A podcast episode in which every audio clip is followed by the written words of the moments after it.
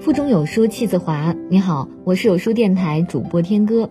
今天我们要分享的文章是精读君的《单身女生简陋公寓引万人围观，独处真的会上瘾》。一起来听。在日本有一个单身女生叫麦，她无车无房，却在租来的简陋公寓里活出了惬意的生活。她一个人认真努力的工作，赚钱买自己喜欢的东西。他谢绝工作之余一切复杂的人际关系，只想一个人好好待着。他从不懈怠一个人的晚餐，他变换各种花样讨好自己的胃，有时很中式，有时也会来点西餐风。他喜欢干净的小屋，定时抽出时间大扫除，拂去小屋中存积的灰尘，将物品重新放回自己的住所。他还不时在床头桌插上两朵当季的鲜花，新鲜宜人又令人身心舒坦。当同事们成天抱怨着老公、孩子与工作时，他却没有被任何人打扰，而是一步一步地遵循着自己的节奏，不徐不缓的生活。房子是租来的，但生活不是。麦把自己的单身生活生动地演绎成了众人向往的日子。在社交平台上还引来了上万人的围观，越来越多的人开始认识、思考，甚至想象一个人的日子可以有多酷。其实，单身独居现象已经成一种大趋势。看过一组最新的数据，在美国，每七个成年人中就有一个人选择独居；在曼哈顿，有一半以上的人选择独居；在北欧，单身的比例更高。瑞典是世界上独居比例最高的国家，首都斯德哥尔摩的独居比例高达百分之六十。在日本，二十多岁的年轻人中，超过百分之七十四的人不在恋爱状态，百分之四十的单身人士表示根本不想找对象，因为更愿意花时间在自己的爱好上。在中国，根据二零一五年国家民政局的数据显示，单身的成年人数量已近两亿。其中最为引人注目的是，主动选择单身或晚婚的女性比例在明显增高。人类早已悄然进入单身时代。美国纽约大学的社会学教授艾里克·克里南伯格在《单身社会》书中指出，单身社会正成为一次空前强大、无可避免的社会变革。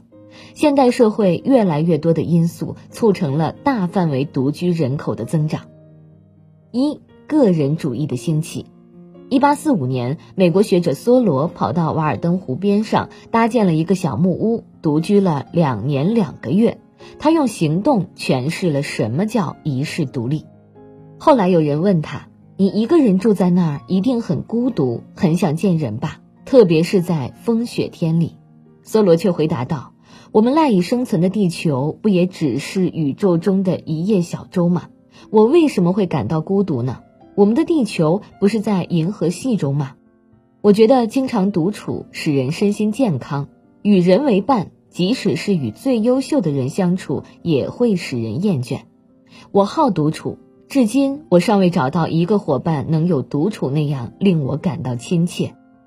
当我们来到异国他乡，虽置身于滚滚人群中，却常常比独处家中更觉孤独。孤独。不能以人与人的空间距离来度量，于是越来越多的年轻人开始效仿，开始追求自我独立、不受束缚的生活。二、女性地位的提升，《单身社会》书中描述了不同时期女性的思维。在过去，婚姻是女性最糟糕的岁月里的一份保障；现在，女性最好的年华里，并不需要一个丈夫的角色。单身女性最大的烦恼，恰恰是如何解决那些急着要娶她的男人带来的麻烦。不可否认，随着女性受教育机会的增多和就业机会的平等，她们的经济力量和独立意识日益增强，也更加有权利决定自己的生活方式。三、通讯方式的变革，过去的十年里。手机和互联网的普及，把个人分享和大众传播更好的结合在一起。人们可以通过即时通讯、社交网络平台与外界保持联系，这就更有力地支撑了独居生活。换句话说，只要家里有一根网线、一个上网设备，你足不出户就可以体验到在世界范围内的社交所带来的快乐。尽管独居生活变得越来越流行，不得不承认，一个人的独处还是常常被人们误解。其实，关于单身生活和你过去的认知和想象存在着很大的不同。一，独居不等于孤独。五十七岁的陆毅是一名律师兼业余乐手。十五年前，他经历了两段失败的婚姻生活后，他一直独自居住。回忆起生活的变化，他说道：“以前结婚后，我很少出门，但现在我会经常去看电影，跟朋友们去中国饭馆吃饭，参加各种演出活动，我过得很充实。”现代社会心理学通过对人际交往的跟踪研究发现。人即便在完全独处的状态下，也能感到满足。相反，只有当我们社会接触的数量或亲密程度的质量未能达到预期时，我们才会产生孤独感。林语堂说过类似一段话：“孤独两个字拆开，有孩童，有瓜果，有小犬，有蚊蝇，足以撑起一个盛夏傍晚的巷子口，人情味十足。稚儿擎瓜柳棚下。”细犬逐蝶深巷中，人间繁华多笑语，唯我空余两鬓风。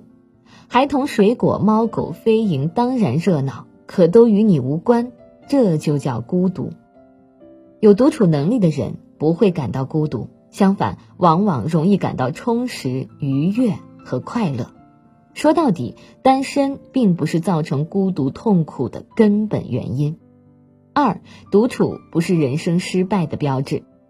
陈道明是演艺圈出了名的清高，他不经常抛头露面，更偏爱自己独处。他要么常常坐在只能看到天空的窗前弹钢琴，随性的弹上两三个小时；要么作画，磨好墨汁，铺好宣纸，回想多年来拍戏到过的地方，然后挥笔泼墨画山水。这样的生活让他舒适又恬静。冯小刚曾笑话他一个人宅在家里，远不如一场饭局有用。陈道明则淡然一笑：“不为无用之事，何以遣有涯之生？不汲汲于名利，静下心来做一些无用却静谧美好的事儿，何尝不是一种修行？”有一次，他接受杨澜的采访，谈到了自己独处的习惯。他说道：“独处是一种美德，可以让人内心得到净化。”经典奢侈品牌 Chanel 的创意总监卡尔拉格菲在谈到独自一个人生活时，更曾直言：“我需要有自己的时间，让自己充电。我无法每天二十四小时与人为伴，我不适合婚姻生活。某些时候，我需要独处，这是好事。我痛恨无法独处的人。独处不是人生失败的标志，相反的，它是一种可以让人幸福的能力。”朱德庸说过一段话：“我喜欢简单的生活，更喜欢安静的过日子。我不善应酬交际，如果非得参加，大部分时间都如坐针毡，食不知味。只要一假笑，就脸皮僵硬。我不是一个贪嘴的人，也很少开发新馆子。